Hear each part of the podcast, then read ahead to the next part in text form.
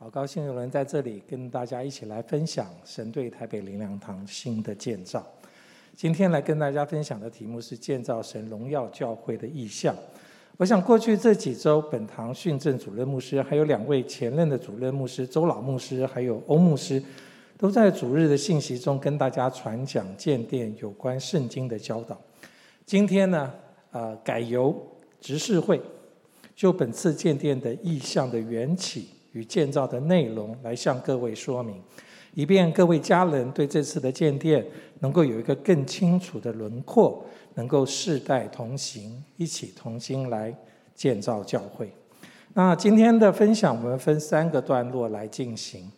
那分别由我跟本次建殿专案的主责梅华执事一起代表执事会来报告跟说明。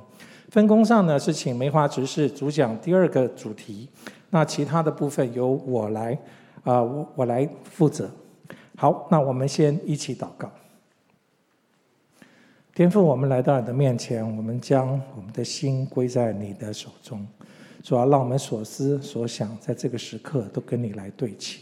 主要更愿你的圣灵自由运行在我们弟兄姐妹的当中，让我们真的是能够。能够同被一个圣灵所感，让我们能够同心合意的兴旺教会，主啊，感谢你保守今天以下的说明分享，让我们真的是能够荣耀你的名，主啊，感谢你垂听我们的祷告，奉主耶稣基督的圣名求，阿门。那我们就切入今天的第一个主题，就是面对现今世代的需要跟挑战。那我们把它分作几个小项来跟大家做说明。第一个是疫情影响的生活层面，经过这两年多疫情的冲击，整个世界都改变了，对不对？两年前没有人在聚会时候戴口罩，除非他感冒。现在如果你不戴口罩，会吸引众人的目光，觉得你是不是有有一点有点状况？但感谢神，也让我们真的是大家也会发现，以前我们的座位是挨着挨着，大家非常的温暖，现在是保持了一个安全的距离。这就是后疫情的时代，这个已经成为我们的生活当中的日常。那从教会的角度，我们观察也体会到不少的改变。第一个就是后疫情时代个人防护跟社交距离的常态化。刚才所讲的都是常态化，那带出来的效果是变成什么样呢？就是我们现在恢复实体小组聚会的时候，很多小组长会有一点担心，因为家里有老有小，开放大家都进来。会不会又把病毒带进来？所以在这个前提底下，教会就变成责无旁贷的，必须要寻找更多的空间释放出来，让小组能够来聚会。这个是一个挑战，因为空间就是这么大，除非我们要重新来做规划。这也是我们建店这次重新调整一个很重要的原因之一。那第二个就是网络直播的常态化。在没有办法实体聚会的时候，教友们除了上自己教会的官网收看直播，有时也会去浏览其他教会的网络节目，对不对？哇，大家点头如捣蒜，我们真的要努力了。没，我们的节目不够吸引大家，都 always 跟着我们。但是这是正常的，大家就会觉得啊，今天是王杰只是讲，一定乏善可陈。我们去听一下四零零两堂的。我们去听一下其他灵粮堂的，因为在网络直播的时代，这样的转换非常的方便，而且讲真的是无法避免的。那直播传输的品质，虽然我们说讲到的内容很重要，那直播传输的品质变成推波助澜。如果讲到很好，可是经常有 lag，画面单调，经常频宽不够又停顿。那那样子，大家就会觉得这个其实是没有特别的、特别的需要。不好意思，我要把口罩拿下来，因为越讲越喘。还好我跟各位都保持相当的距离。所以我们刚才谈到，就是说我们在很多的时候，品质变得很关键，不单单只是一个直播，大家在网络上收看的时候，那个画面的呈现，那个画面的切割。那个解析度其实都是让人家愿意更多跟随教会，在线上收视的一个主要的原因。所以我想，这个也催逼的教会必须要去面对这个问题。不能再像以前，我们就摆一个单机在前面，所以有的时候大家会发现，诶，怎么荧幕上的讲员不见了？因为它只有单机固定在，讲员跑到旁边去了，所以画面就空白了。将来不会是这样的一个情况。那第三点是面对网络科技的快速发展，持续创新成为网络教会的一个挑战。网友们不再满足于单线的线上接收方向方式，尤其是年轻的族群，已经将网络生活融入到他的日常生活当中。他同时接收各种新平台、新科技应用软体 APP 的洗礼，迫使教会在线上传福音、牧养、门训等等的事工，在网络上所呈现的内容方式势必要与时俱进。大家有没有在用 Line？大家有没有要在用 Zoom？大家有没有用 FB？大家有没有用 Meta？大家有没有用 YouTube？大家有没有用 Inst Instagram？刚才讲的这些都是网络上的，大家年轻的一代非常耳熟能详。所以。我们接触人的方式变得不一样，不再像以前我父母亲那个年代打电话，然后很多的地方是要实体聚聚集，现在变成实体跟虚跟这个线上线下一起并存的一个时代，所以教会一定要熟悉那些的平台，那些的 APP，因为它可以接触到更多的人，然后带出教会更大的的影响力。虽然我们也不可能无限上纲，一直追求这种一流的等级、最先进的设备，而造成相关成本的大幅增加，但是适度合理的更新调整设备跟软体，已经是无法避免的日常作业模式。阿门。我们真的要有，就是说，整个教会这次的建造是跟过往很不一样，不单是硬体，还有很多软体的设备都与时俱进。如果我们弟兄姐妹没有跟上这个，其实你会，你会觉得我们在干什么？你会觉得教会在干什么？其实教会没有在干什么，教会只是按着神的带领，与时俱进，在这个新的时代，在这个不一样的时代，无论如何来传福音。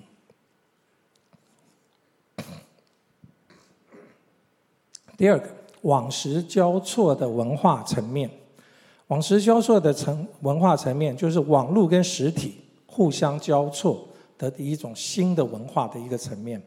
第一点是网络平台的便利性，信徒可以自由透过网络，不必亲临现场参加主日崇拜，造成实体聚会人数的减少。虽然如此，但是实体聚会仍有它不可取代性。我想在座的每一位，大概你们都会感受到，实体聚会所带给大家的是那种现场的氛围。你会感觉在这里不一样，你会感觉你左右旁边坐的是有温度的。当然，并不是说看看着荧幕比较没有温度，不过荧幕还真的是比较冰冷冷，除非它过热，它会要你减速。那人跟人之间的互动、肢体的动作，都是任何荧幕所无法提供的。所以主的生日崇拜，我们在线上观看，大家在小组聚会，你还会一直喜欢在线上用 Zoom 或者是用 Line 吗？我自己在跟我的姐妹，我们在职场在带一些小组，那他们就会感觉他们喜欢还是要见面，因为见面的时候我可以抱抱你，虽然戴着口罩，可是那种感觉、那种温度，可以可以可以看见他的。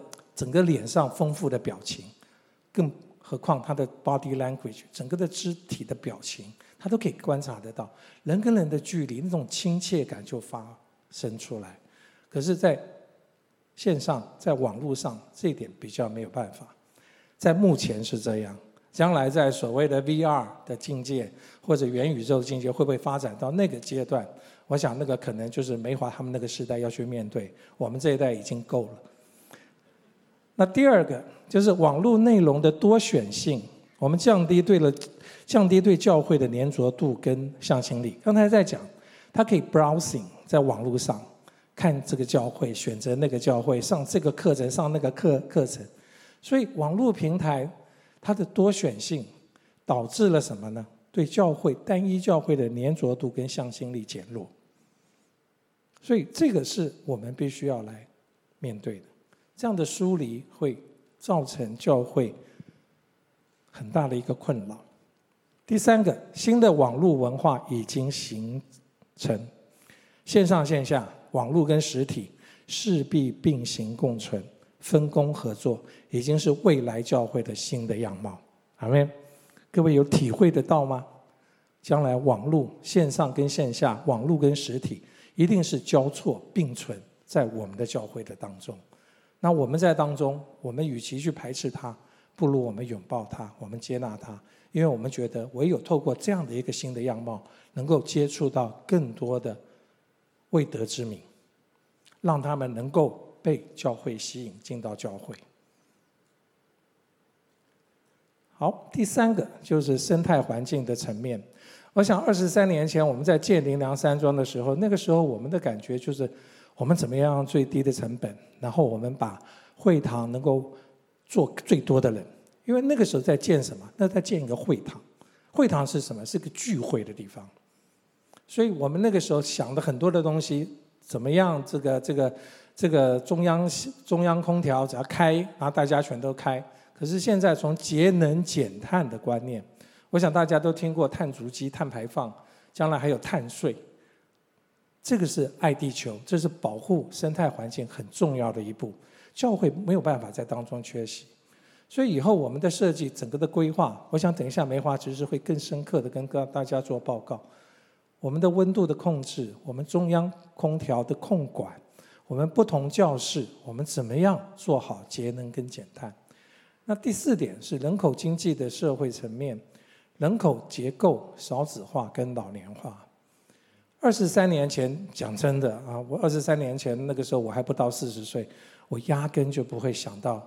老年人的需要，可是那时候有没有有老年人？有，可是我们对他们的关注不够。所以我们虽然有这个这个这个呃厕所有特别设计给老人家使用，然后然后我们的可是很多的地方真的是做的不够好。轮椅推进来要放哪里？扶手够不够？厕所的规划跟设计有没有对老人家更加的友善化？整个社会结构是越来越朝老年来发展，老年人的需要其实就是教会应该要关注的。那大家就会说，那少子化，那以后是不是儿童的地方越来越少？可是，在座的每一位父母亲，你们都知道，少子化的结果是对于儿女的这种精照顾精致的程度，会比以前更精致。我们那个年代，就是哥哥穿完的衣服，二哥穿；二哥穿完的衣服，改成小弟穿。就是这样，现在有这种情况吗？现在没有。所以，怎么样让儿少他们的活动的空间更加的细致，对他们更有帮助？我觉得这个也是纳入在我们必须要面对下一个未来教会，我们必须要考量的因素。那当然，这边最后一项就是实体聚会无法被取代的重要性。实体聚会重不重要？大家可以说，如果有了网络教会以后，实体可以不要了，我们只要去租一些摄影棚就可以。我个人觉得错了，实体很重要，不可以停止聚会。除了线上聚会，更重要的是参加实体的聚会。我看得见你，你看得见我，我感觉到你们的眼神，我让你们感觉到我的温度，这种才会真正带出这种信仰最真实的一面。彼此相爱，所以我希望大家真的是不要以为说有了网络不要实体。未来的教会是网络跟实体并进的一个教会，所以教会面对现今时代的需要跟挑战，刚才洋洋洒洒跟大家大家做了一个简单的报告跟介绍。我们对于未来教会的意向，经过核心牧者以及信徒领袖多次的祷告、会议的讨论。共同的寻求，我们归纳出下面的这样一段话。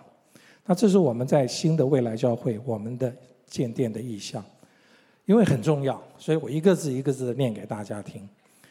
转型成为实体与虚拟并存，实体与虚拟并存，线上与线下并行，实体教会与网络教会合一的新型教会，充分利用网络科技的蓬勃发展与利基，透过各种分众同质性主日崇拜多元方式的呈现，成为全世界华人传福音及牧养的重要基地。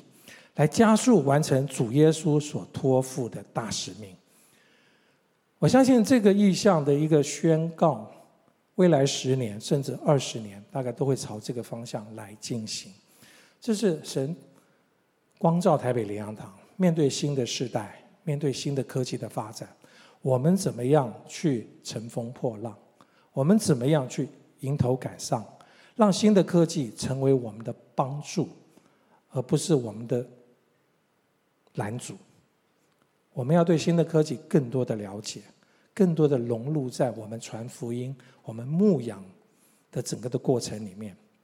也因为意向的内容是如此的创新跟具开发性、开创性，我们定义这次的改装工程也是建造未来教会的建殿工程。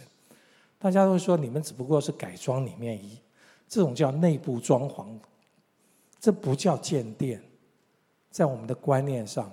我们是不是在建殿？阿门。我们是在建一个未来的教会，是一个网络跟实体并存的一个教会。那我们回应的经文，其实是每个教会都应该要回应的。我念给大家听：耶稣近前来对他们说：“天上地下所有的权柄都赐给我了，所以你们要去使万民做我的门徒，奉父子圣灵的名给他们施洗。”凡我所吩咐你们的，要教训他们遵守，我就常与你们同在，直到世界的末了。这一段经文是什么？是大家耳熟能详的大使命。我们过往我们听到这节经文的时候，我们会说：哦，我们要成立宣教职堂处，我们要差派宣教士到这个地级，到极远的跨文化来做宣教，同文化做宣教。可是。经过网络时代，经路线经过线上科技的更新，我们真的可以透过网络的平台，无远佛界的接触到不同地区、不同时区的华人。大家有听懂这句话吗？这个是真正去使万民做主的门徒。我还记得我们在讨论这个案子，我们在大执事会的时候，大执事当呃执事会呃大执事会当中有些有执事就提出来，不单是华人啊，如果我们把我们的信息翻成英文，把我们的信息翻译成西班牙文，翻译成不同的语言的结果，我们真的会进到什么？不单是华人进入到跨文化，这是未来会不会发生？我们觉得很有可能就会发生，因为翻译并不困难，所以我想透过网络教会，我们可以透过影音媒体各种传播平台，无远弗届的去使万民做主的门徒。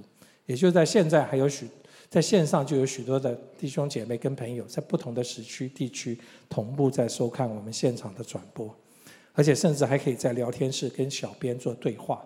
会后还有线上的牧养跟祷告，我想我们已经跨进来，我们只是要把它做得更精致，我们把它做得更好，更能够吸引万民来归向我们的神。那在建殿的意向之下，我们教会应应之道又是什么？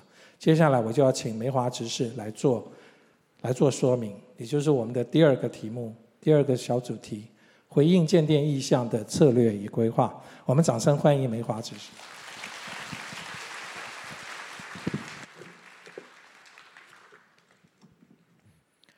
呃，各位线上还有线下的弟兄姐妹，还有福音中心的朋友们，大家平安，我是梅华，啊、很高兴啊，那由我来回应的第二部分。那刚刚在前面黄杰只是已经提到，其实面对这个世代有非常多的挑战。那在台北灵粮堂，还有包括我们基督徒们，其实我们就是时时刻刻在回应神的意向，跟回应这个世代的需要。那这次整个的一个改装跟建立的过程当中，我们因应的前面啊所领受的这些呃从神来的这些声音跟意象之后，那我们接下来就会做一些规划，预计在整个未来的整个林良山庄的 B one 跟 B two，还有大堂这个地方，我们会做的调整。那接下来会由我来做这样的一些说明。在林良堂已经，哎，各位知道我们灵粮堂台北灵粮堂到现在有多少年的历史了吗？六十八年哦，六十八年，快将近七十年啊！在这整个七十年的过程当中，假如我们用一个比较明显的一个硬体啊，硬体的建殿的角度来看的话，已经经历过四次建殿的过程啊。那最早，哎，这次我我找了这个四张不同的阶段的照片，包括我们在和平东路二段那边的一个教会的照片啊，灵粮山庄呃的照片，还有在呃呃那个宣教大楼后面有一个爱灵楼啊，它是为了很多社区福音的一个需要所建的一个呃建筑物。我不知道各位在座的弟兄姐妹，还有我们线上的朋友们，在这四个啊硬体的建殿的过程当中，你参与过几次？啊，因为讲这个可能就泄露出各位的年龄啊。那呃，我四次都参与过。你可能很难想象，当然第一次参与的时候，我并没有在那个整个建造的过程里面，我是那个享受的啊，我是那个享受的人。呃，当时我是在呃那个教会里面的二楼啊，我常常就是一群小朋友们，我就在那个二楼的地方聚会。那我们这些小朋友们都非常的吵啊，所以呃每次聚会的时候，后来牧师实在受不了，牧师就指派一位执事啊跟着我们一起聚会。哦，我还记得我们是坐在二楼的最后一排，哦，是那个呃，其中有位是马长生马哥，哦，他就每次都陪我们坐在最后一排聚会，哦，就是盯着我们这些小朋友不要太吵，所以我们都是这样子一路走过来到现在，哦，所以有的时候我们看到呃，在我们现在当中，有时候也会小有些小朋友们跑来跑去，啊，我们都觉得非常的亲切，因为这就是家。在一个家的当中，就是会有这样的一些情境会发生，我们都非常的接纳。但是在这过去的这七十年当中，我们如何去回应在不同世代的需求呢？有的时候是因着教会人数的增长。我们必须去做回应，哎，所以会有这个呃更大的建筑物跟空间聚会的需要。而在这个时代，刚刚已经前面提到了，我们现在所面临的是针对未来的整个网络时代直播的呃影音的这些需求，还有更多的去建立人跟人之间实体聚会一个家的温馨。所以要把这些的元素跟这些的思维，它放在我们这一次整个建店改装的过程的里面。所以第一个我们要回应的是什么？第一个要回应的是满足本堂未来发展的需要与提升整体的效率。呃，其实我们现在在这个地方聚会啊，这是我们的大堂。嗯，呃，各位在过去这两年的疫情的当中，各位刚刚已经也问过了，各位可能都很熟悉你们现在手上呃，不管是手机或者是平板电脑、电脑的呃这一家用电桌机的这个透过网络来看影音聚会的这个需要。但是同时，不但是你们在学习在这些工具，教会也在学习。所以呢，我们可能从过去啊，影音频宽的不足，呃，可能包括灯光啊、音响啊这些的调整啊，包括到我们多机的这个摄影棚的这个使用，其实教会在过去这两年也在不断的精进。可在这个精进的过程当中，我们就越来越知道，有一些是需要更彻底的来把这些设备能够做个更结构性的改善。所以这次在整个规划的里面，我们不只是把大堂这个地方的影音直播的设备做调整，灯光、音响跟设备，呃，这些其实在我们现在使用的这些设备当中，假如还能够有继续使用的，我们这次都会予以保留。但是假如有一些实在是需要更新的，那我们这次也去适当的做一些调整。那同时，我们也把后面，呃，呃，假如各位有在教会有上过主日学，或者有参加过这个青年崇拜，或者是儿童崇拜的，我们也把这些的场地，这个里面的设备也做了一些调整。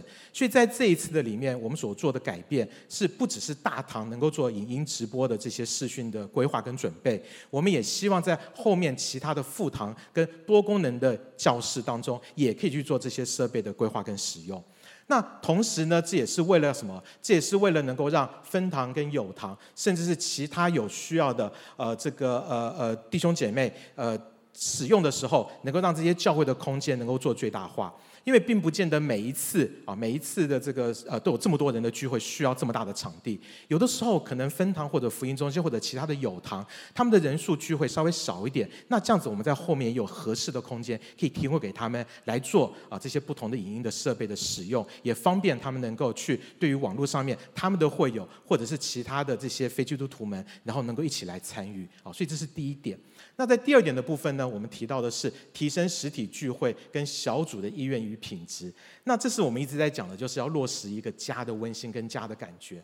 其实啊，呃，我们常常在讲要落实一个家，这个感觉啊，其实对每个人来讲是很不一样的啊。有些人喜欢哎装潢的稍微温暖一点，有温度感。可是有些人会觉得说，哎，我在家里面就是喜欢轻松自在一点，所以越简单越好。所以每一个人其实对于家啊的想象跟对于家的需求都是不同的。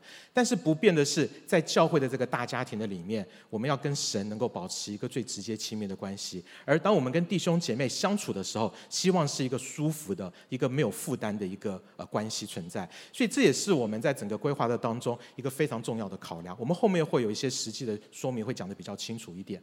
那同时呢，还包括到整个设备的汰旧换新啊。刚刚黄杰只是提到了，呃，不管是从节能省碳的角度，还有从弟兄姐妹实际聚会的需求的角度，呃，我自己其实长久都是参加林良山庄这边第二堂的聚会啊。那我跟我太太每次在这边聚会的时候，我不知道各位坐在那边以前有没有都是有去借过毯子的经验，就是你会发觉到有些地方坐起来比较冷，有些地方坐起来比较热。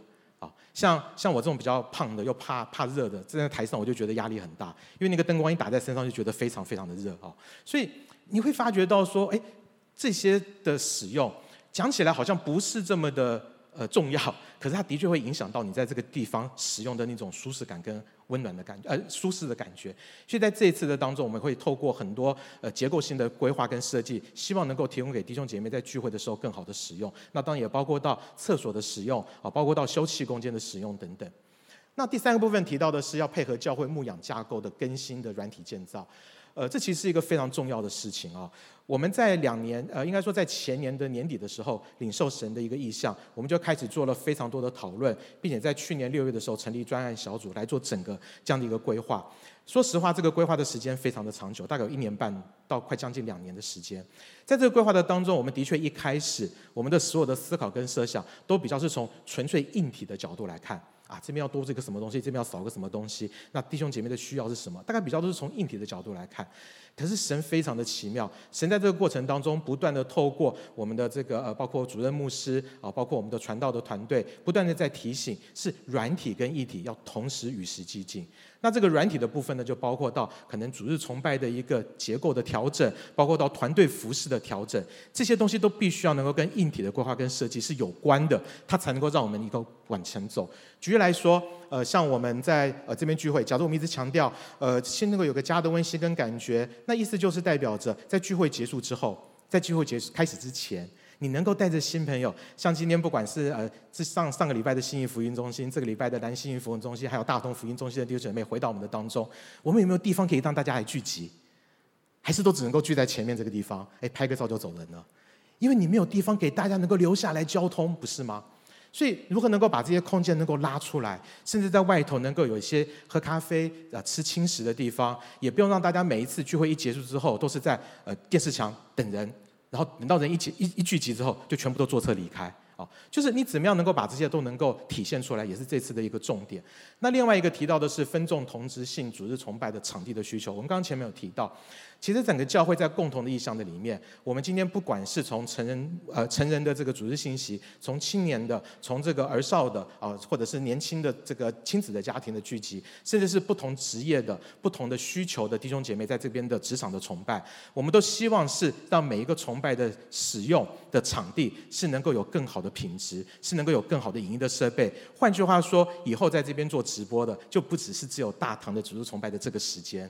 我们在同一个时间，可能我们的青年牧区，他们啊，他们现在已经可以在做直播了，或者是我们可能职场崇拜的，也可以做直播。它可以因着不同性质啊，呃，因因着同性质，但是是分众的群体，能够做更多的使用。那在这些规划的里面呢，我们会从设计的原则，就会从使用的安全啊，会从这个呃简洁的使呃简朴实简洁朴实的使用，跟它的合理的预算来回应神对我们的需求。那这个里面呢，其实有个非常复杂的，我我们这边做了一个列表，我们把它列成八大项，在每一个项的里面，我们都会不断的去检讨自己，也去不断的去回应神说，我们做这件事情是不是是神的心意，还是只是我们自己想做？我想各位弟兄姐妹应该都有那种家庭装潢的经验了啊。有时候在装潢家庭装潢的经验里面，你一定会把所有最好的东西都放进去。可是有的时候你会受限于你的硬体的呃硬体的限制，受限于你软体的资源跟实际金钱的需需要的考量，你就必须要做些取舍。所以在这些取舍当中，我们就不断的就去思考这些事情，哪些是适合的，哪些是不要的。那希望能够让上帝的心意在这个世代能够真正的被呈现出来。呃，我们刚刚前面讲了很多，时间的关系没有办法很细的跟各位去报告我们每一个的规划跟设计。但是啊，我们的创媒处非常的有创意，我们把里面很多的设计的示意图跟我们使用的一些概念，透过一个短短的影片来跟各位做一个分享。所以接下来大概会有两分半钟的时间，我们一起来看这个影片。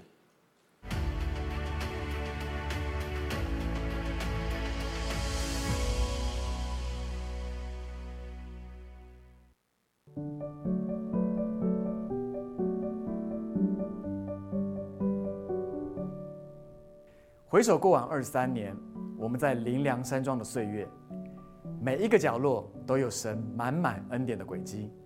这是让家伟大的时刻。放眼未来，在高达上千坪的重建计划当中，我们将以家的氛围、世代同行、未来教会为主轴，打造一个全新的林良山庄。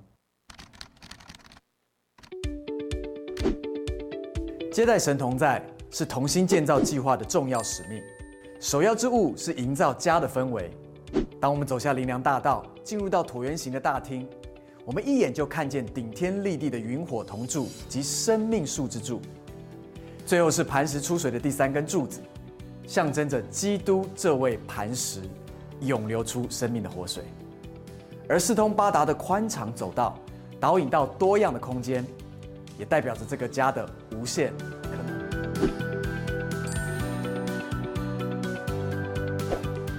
温度来自于满足人心的不同需求，打造世代同行的空间。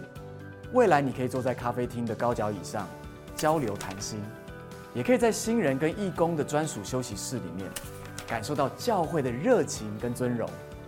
而在年轻人专属的马可楼上面，除了舞台长度可以伸缩之外，聚会之余也是声光效果十足的转播间。针对孩童也有分龄的空间。让父母兼顾育儿与聚会的需求。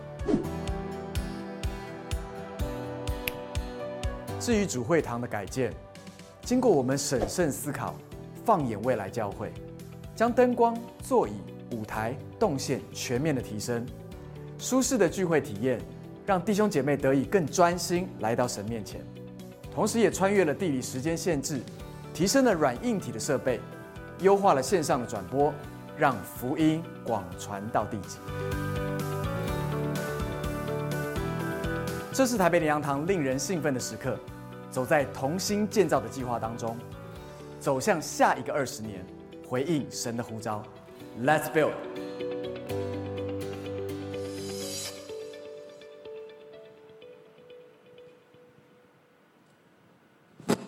好，我们是不是给我们的神一个极大的掌声？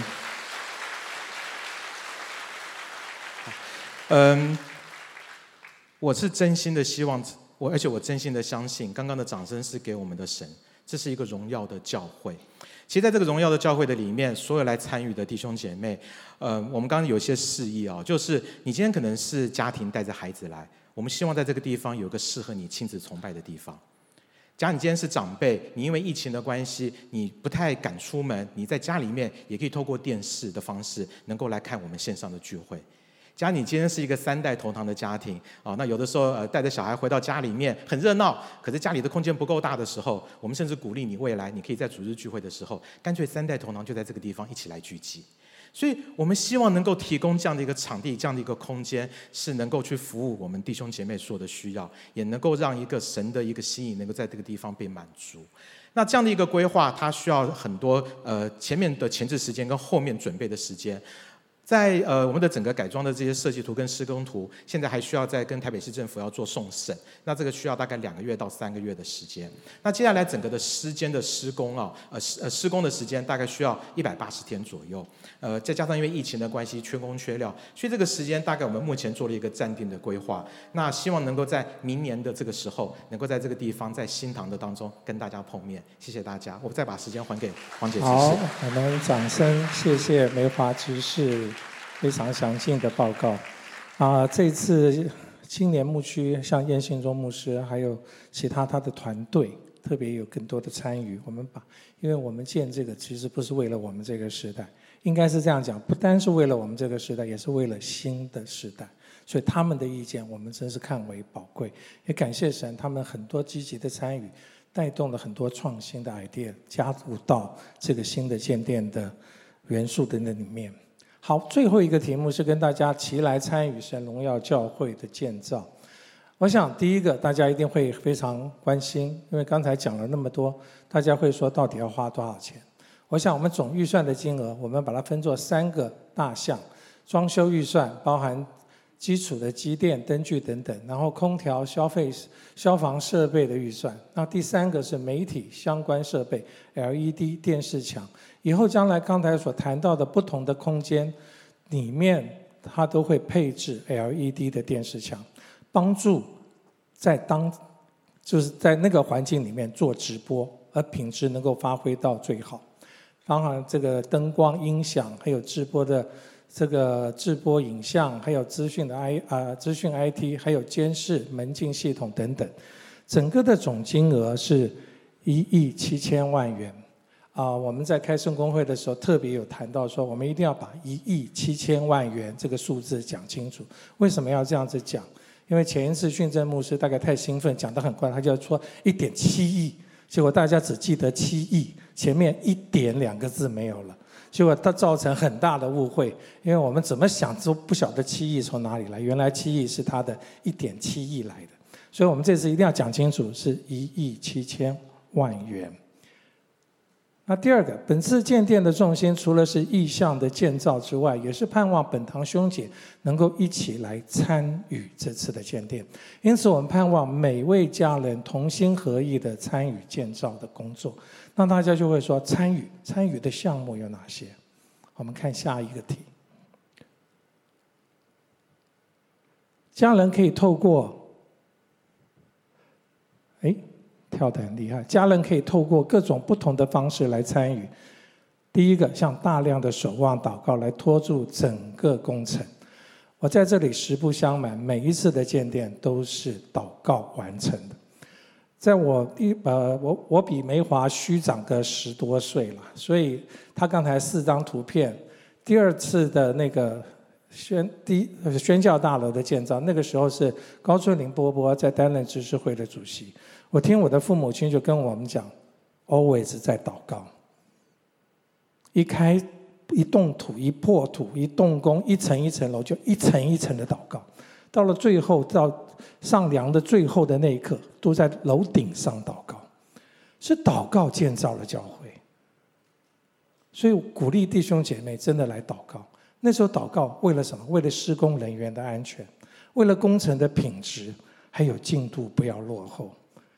建造神的殿是不能马虎的，每一个动作都要精致到达成神的期待，所以祷告是 must，而且我们在这里列入最重要就是要祷告，鼓励大家用祷告来拖住这一次建殿的工程。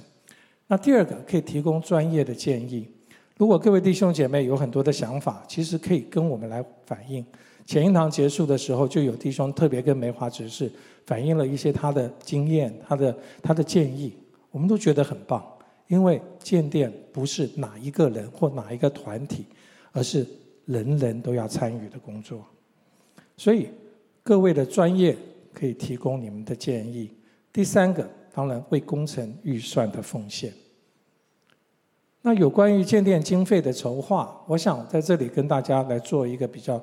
比较详尽的一点的报告，有关于奉献这件事情，教会是鼓励兄姐们自由奉献，千万不要做难，祷告寻求，按照圣灵的感动，甘心乐意的奉献，必定蒙神悦纳。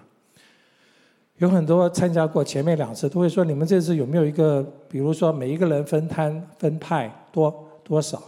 我们觉得我们这次不是用分摊。我们这次是用参与，我们这次没有定每一个人一定要多少，可是我们相信神的感动会临到各位。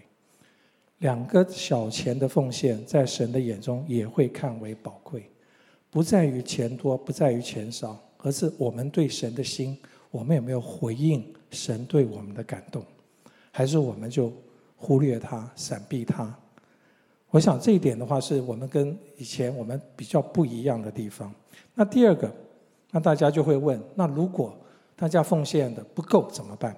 如果有不足之处，教会将会在确保不影响正常运作以及不排除其他事工的前前提下，使用历年所累积的结余款来支应。神给教会丰富，这次的建殿。不足的部分，我们会来把它补足。我们在不影响整个教会正常的运作，各样的宣教士的差派，各样的活动，各样的特会的安排，我们都会以不影响为前提，然后调度我们手边的累积的结余款来做这个支应的动作。那重点就是第三点，是世代从同行。同心建造，建造不单是为了我们这一代，也是为了下一个时代的发展。让我们一起爱神跟爱教会的心来参与这次圣殿的建造。阿门。感谢主，大家真的是很有这样的盼望。我想，呃，在这个地方，我跟大家分享一个以前我们建造灵粮山庄的时候一个见证，是非常小的一个见证。可是那个见证对我个人而言，其实。是蛮深刻的一个经历。当年在建造林良山庄的时候，因为那个时候金额非常的庞大，所以我们那个时候向银行做了贷款。那每个月要支付银行的贷款金额，偿还的金额差不多两百八十万。那有一个月离缴款日只剩下几天，而还款账户的金额还是差非常的多。我那个时候是担任教会的管理处的处长。面对每个月的偿还贷款，一直是一件很有压力的事情。我那天早上灵修为这个事情祷告。那天的灵修进度是读到以赛亚书二十五章第四节，他的经文是这样写：因为当强暴人吹逼人的时候，如同暴风直吹墙壁，你这里的你就是神，你就做贫穷人的保障，做困苦人其。困乏人急难中的保障，做躲暴风之处，做避炎热的阴凉。我当时的心境正是贫穷、困乏、急难，然后我真的不见宝藏。我那天在读这段经文的时候，我真的心里面是蛮懊恼。我说：“神，你的话是这样写，我现在前面贫穷、困乏跟急难我都有，可是我看不见宝藏。”我就跟我的。姐妹培蒂牧师那时候还是培蒂传道诉苦，我想老公跟老老老婆诉苦，就是希望他能多多的为我们祷告，因为当下我实在看不到任何解决的可能性，但是祷告真的有效，夫妻同心合一的祷告效果更大，鼓励大家试试看，因为第二天发生奇迹了，当天有一位爱主的姐妹，她自己在开公司。也是本堂的会友，她突然亲自带了一张三百万元的集齐支票，所以有感动，要立刻奉献给教会。当天我正好外出不在教会，同工们就请培蒂传道代表教会接待这位姐妹。培蒂事后除了转述这位姐妹的话，培蒂也安慰我说：“他说黄姐，神的话应验了，我们的神真做了贫穷人的保障。”做困乏人急难中的保障，做躲暴风之处，做避炎热的阴凉。阿门。各位弟兄姐妹，我们所信的神真的是一位又真又活的神。我们愿意，当我们愿意行在神的旨意当中的时候，他会叫万事都互相效力。现今又逢到教会建殿的新的季节。我相信我们的神是昨日、今日，直到永远，永不改变的神。阿门。当年感动那位爱主姐妹的圣灵，今日依然会感动每位爱神的儿女，甘心乐意借着奉献来参与这次的建殿。阿门。阿门。感谢主。最后结语。虽然是又大又难的事，真的是又大又难的事。梅华刚才谈开了非常多的会，前后加起来差不多两年的时间，改了不晓得多少次的版本的图。但是我们深信，又大又难的事都是神的事，神会为我们负责任到底。后来我们领受到了这段的经文，作为我们这次建殿的核心的经文。我想我们一起来念，我们一起站起来念，好不好？我觉得这段话真的是我们要恭敬在神的面前，我们要用一个信心跟祷告的心来大声的宣告。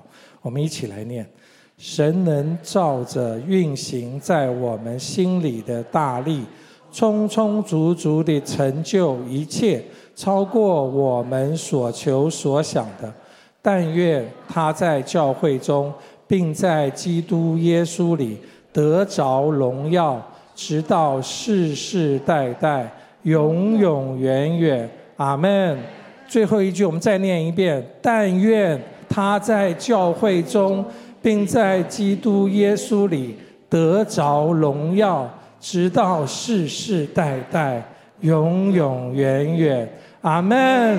我们一起祷告，天父，我们真是将又大又难的事交托给你。主啊，我们是何等的不配。蒙你的拣选，我们参与这一次的建殿的工程。主啊，我们弱小，我们软弱，我们求你来帮助我们。主啊，让一切的担忧挂虑在你的面前都化为无形，因为你的膀臂从来没有缩短过。这个教会是你所爱的，每一位弟兄姐妹都是你所宝贝的。主啊，愿你与这个教会同在，在这次建殿的工程当中，再次彰显你的能力，彰显你的荣耀，让这个教会在后的荣耀大过先前的荣耀。主啊，成为华人社区，真的是未来十年、二十年的祝福。主啊，我们感谢你，垂听我们众人的祷告，奉主耶稣基督的圣名求，阿门。我们请敬拜团带我们这首回应的诗歌。父神创造的主，父神创造的主，显明你创造心意，显明你创造心意，兴起，兴起你所拣选的百姓，在这里，在这里同心前进，宇宙万物都在叹息，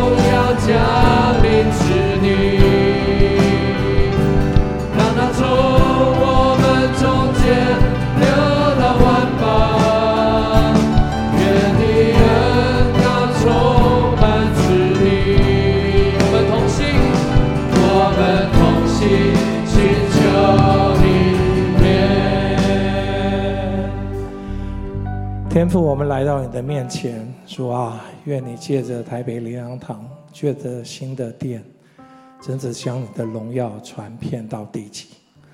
主啊，我们只是不配的工人，我们在这里服侍你。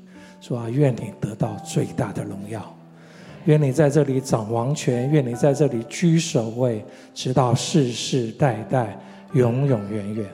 主啊，我们也真是愿意。前面历代每一次建殿，那个圣灵的感动，今天依然感动在我们每一位的弟兄姐妹的身上。我们要参与你的工作，我们要参与这次建殿的行列。主啊，我们要参与这个荣耀教会的建造。主啊，与我们同在，帮助我们，让我们所思所想尽都跟你对齐，让我们所做的一切尽都来讨你的喜悦。主啊，教会属于你，每一位弟兄姐妹都是属于你。主啊，你与我们同在。主啊，我们感谢你。如今我们就要离开，愿我主耶稣基督的恩惠、天父上帝的慈爱、圣灵的感动与交通，常与我们众人同在，直到永永远远。阿门。我们今天的聚会停到这里，我们将掌声归给我们的神。谢谢大家。这世界人要看见，这世界人要看见。